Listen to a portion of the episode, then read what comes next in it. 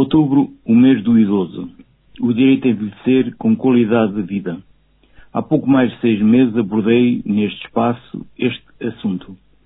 Filo a propósito de um debate que iria ocorrer na Assembleia da República sobre uma petição apoiada pela Confederação Nacional de Reformados Pensionistas e Idosos, MURPI, que tinha recolhido cerca de 10 mil assinaturas.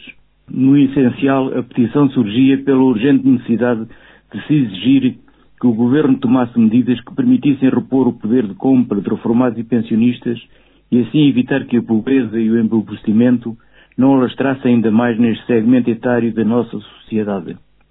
Exigia-se na altura, nessa petição, um aumento mínimo de 60 euros para todas as pensões e reformas e o controle dos preços dos bens e serviços essenciais.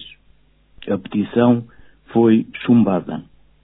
O MURPI, aproveitando a celebração do Dia do Idoso, que ocorreu a 1 de outubro, decidiu prolongar por este mês o assinalar da data, fazendo ouvir a voz deste grupo social por todo o país, através da realização de múltiplas atividades promovidas pelas associações de reformados e idosos, elaborando e apresentando um caderno reivindicativo, entretanto entregue ao Governo e aos grupos parlamentares da Assembleia da República, esperando que seja tido em conta no debate do Orçamento de Estado a 2024.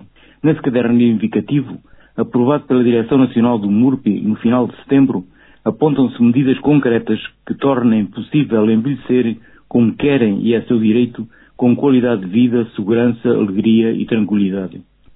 Como medida prioritária, voltam a exigir a reposição do seu poder de compra e a valorização das suas reformas e pensões com um aumento de 7,5% no mínimo de 70 euros com efeito a janeiro de 2024.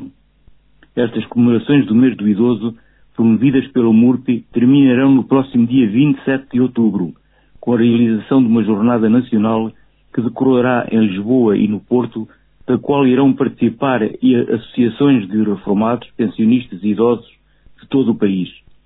O objetivo é dar visibilidade ao seu trabalho diário de índole recreativa, cultural e de apoio social e naturalmente mostrar a sua determinação e empenho em lutar pelas suas exigências.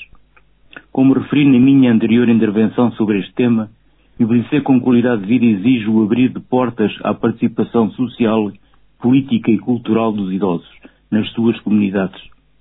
É uma urgência inadiável apoiarmos e incentivarmos o normal funcionamento das associações de reformados e pensionistas.